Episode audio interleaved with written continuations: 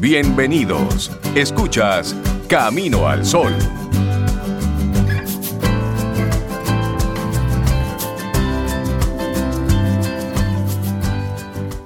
Y es bueno conectar con nuestros amigos Camino al Sol oyentes a través de WhatsApp.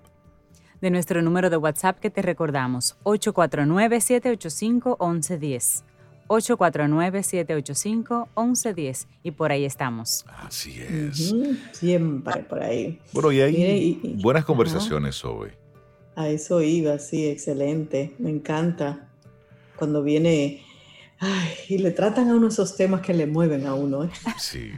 María Elena Suárez, psicóloga, y nos encanta conversar con ella. Buenos días, María Elena, ¿cómo estás? Buenos días, igualmente, me encanta escucharlos. Para nosotros también. Gracias por siempre traer esos temas especiales, como dice Sobe, que mueven, mueven el piso. Y en el día Para de no hoy, decir que golpean, tú ves. bueno, te lo mueven y te caes de frente a veces. Exactamente. El tema de hoy, la aceptación. Ponga mucha atención porque en estos Sí. días eso es lo que tenemos que hacer, aceptar. Ahora mismo no es culpar, es aceptar lo que está pasando. Bien, y en ese sentido yo quisiera que el programa de hoy lo hagamos un poquito más interactivo. Mm, yo con ustedes y quizás los Camino al Sol oyentes puedan un poco eh, escuchar esto y ver cómo les resulta. A ver. Sí, la primera cosa que quisiera es que pensáramos en situaciones difíciles que estamos viviendo actualmente, pero que tienen que ver con el confinamiento. Si no se les ocurre ninguna situación difícil que les cuesta trabajo aceptar, entonces tomemos algunos ejemplos que hemos escuchado en otras personas. Pero me parece que tanto para los Camino al Sol oyentes como para nosotros mismos, pensar qué situaciones en el confinamiento donde me encuentro me resultan difíciles de aceptar. Y a partir de esto podemos desarrollar el tema. Así que escucho. Bueno, yo creo que a mí me resulta un poquito difícil no ver a mis padres con la frecuencia que yo quisiera, por ejemplo. A ver, a mí, a mí. Bien problemas, está bien. Fuera de ahí, para mí está perfecto.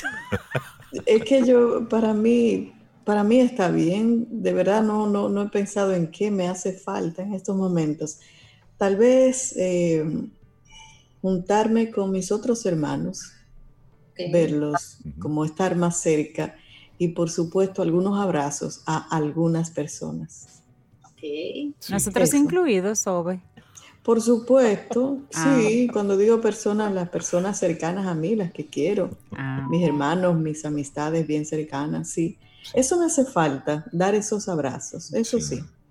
Sí, la diferencia es que me haga falta y se asuma como tal, ¿no? Y que uno diga, ay, qué rico el abrazo que daba, o qué rico conversar con fulano. que- Y otra cosa es la aceptación. Por ejemplo, hoy en día hay mucha gente que se siente sin libertad, que no le gusta no poder salir, que no le gusta no reunirse. Y frente a esto podemos tener dos actitudes.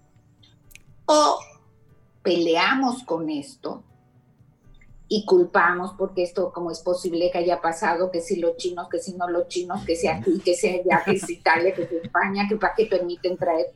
Y empezamos con todo un discurso de pelea y Sí. culpabiliz- culpabilización hacia los otros, o no aceptamos y empezamos una pelea con nosotros mismos. Esto quiere decir que cuando ocurre una cosa que no podemos aceptar y que no nos gusta y que no podemos hacer nada con ella, el peor escenario es empezar a establecer una lucha con nosotros mismos. Porque no puedo salir, esto es el colmo, yo estoy harto, yo no puedo estar más aquí en mi casa, yo no estoy acostumbrado, yo necesito. Y empieza a gastarse muchísima energía en el pleito con uno mismo por la situación que no puede cambiar. Y ahí quiero hacer un paréntesis, María Elena, porque recuerdo la escena muy triste en Estados Unidos de unas personas ofendiendo de cualquier manera posible a dos médicos, que esos dos médicos indignados ante el pedido eh, totalmente imprudente de abrir la ciudad hace tres, cuatro semanas en Estados Unidos, los médicos que estaban abrumados de la gran cantidad de trabajo salieron a la calle, se pusieron justo en medio de la calle y con los brazos abiertos le preguntaban a la gente, pero ¿qué hacen ustedes en las calles? Y la gente le pasaba por el lado y le decía cualquier cantidad de barbaridades. Y yo decía, pero, óyeme, hay un poco aquí de sentido común, pero luego como esa no aceptación de mi libertad, de yo salir cuando quiero porque quiero, porque este es un país libre y esto es democrático. ¿Hasta qué punto nosotros llegamos y nos convertimos en seres totalmente irracionales simplemente por la no aceptación de una realidad? Así es, así es. Y en ese mismo sentido, yo lo que quisiera es que podamos definir con claridad qué es aceptar. ¿Sí? Porque se presta a muchísimas interpretaciones y para poder definir qué es aceptar, tenemos que empezar a decir que no es aceptar las cosas. Aceptar las cosas no es someterse, no es ponerse por abajo, no es ser sumiso, tampoco es resignarse. No me queda de otra, ya yo estoy en esta situación, pobre de mí, ¿qué voy a hacer? No es resignarse y no es someterse. Pero tampoco es estar de acuerdo con las injusticias. Porque, por ejemplo, yo puedo no estar de acuerdo con algo que es injusto, pero aceptar que no estoy de acuerdo no quiere decir que acepto la injusticia. No sé si me doy a entender. Sí, totalmente. Es decir, tengo que aceptar. Aceptar es un proceso interno. Aceptar es un hecho. Aceptar es una elección. Y vamos a desmenuzarlo. Y yo les pediría que ahora tratemos de escuchar todo lo que sigue pensando en lo personal, no pensando en los grandes dilemas sociales, sino en lo personal. Dijimos que aceptar no es someterse, no es resignarse y no aceptar las cosas que considero de acuerdo a mis valores no son valiosas ni justas. ¿Ok? Entonces, ¿qué es aceptar? ¿Qué es lo que significa aceptar? Bueno, aceptar primero que nada es un hecho. Yo decido aceptar, es una elección. Pero como ustedes se imaginarán, este proceso de elección es un proceso.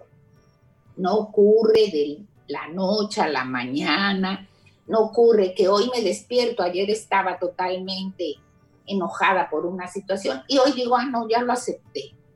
Y además pensamos que aceptar implica que la situación va a cambiar. Y la aceptación no implica que la situación va a cambiar. Estamos en esta situación de confinamiento y la idea es cómo acepto esto viendo que yo no puedo hacer nada para que cambie. Hay dos trucos para aceptar situaciones difíciles. Y el primero es aceptar que no acepto. Hay algo con lo cual he luchado he tratado de cambiar, no he podido, he metido muchísima energía en esto y finalmente digo, ok, acepto que no acepto.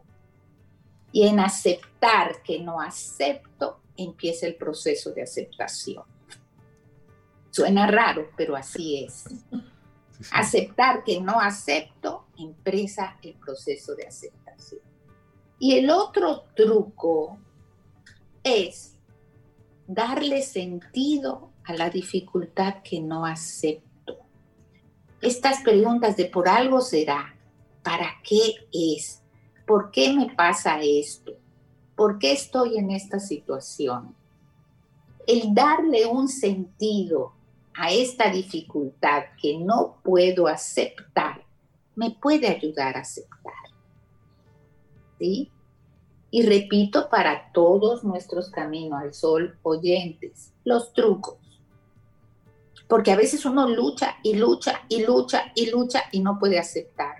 El primer truco, acepte que no acepta.